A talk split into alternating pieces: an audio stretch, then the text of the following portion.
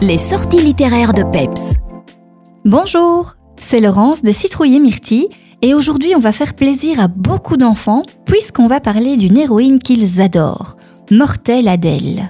Mortelle Adèle, pour ceux qui ne la connaissent pas, c'est une jeune fille complètement déjantée, rebelle, pas coquette pour un sou, qui déteste tout le monde.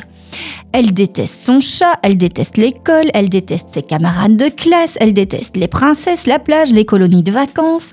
Elle déteste tout, absolument tout. Oui, enfin pas tout à fait. Il y a bien quelque chose qu'elle aime, qu'elle adore même, c'est pourrir la vie de son entourage.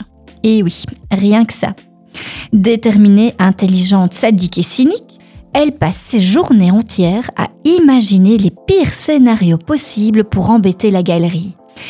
Et vous ne me croirez pas, mais malgré son caractère pour le moins détestable, Mortelle Adèle est en même temps drôlement attachante.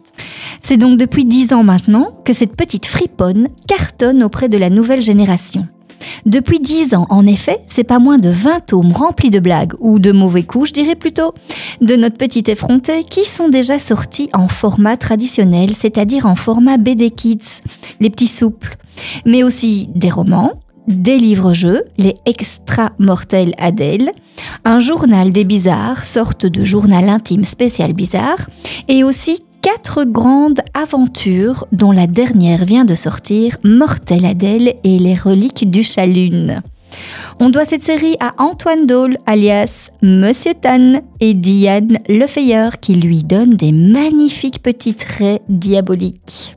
Ce qu'on aime aussi dans cette série, c'est Magnus, le petit personnage imaginaire de Mortel Adèle, et Ajax, son pauvre chat qui n'est pas le dernier à subir ses mauvais coups. On soulignera aussi les titres comiques et accrocheurs des albums comme Parents à vendre, Prout atomique ou Pas de pitié pour les Nasbrock qui font craquer les jeunes lecteurs les plus réticents. Et d'ailleurs, ce n'est pas ça le plus important Accrocher les enfants à la lecture? Bah si, et pour ça, moi je dis un grand bravo à cet auteur qui a su piquer la curiosité de la plupart des enfants. Allez à plus et pas trop de bêtises, hein.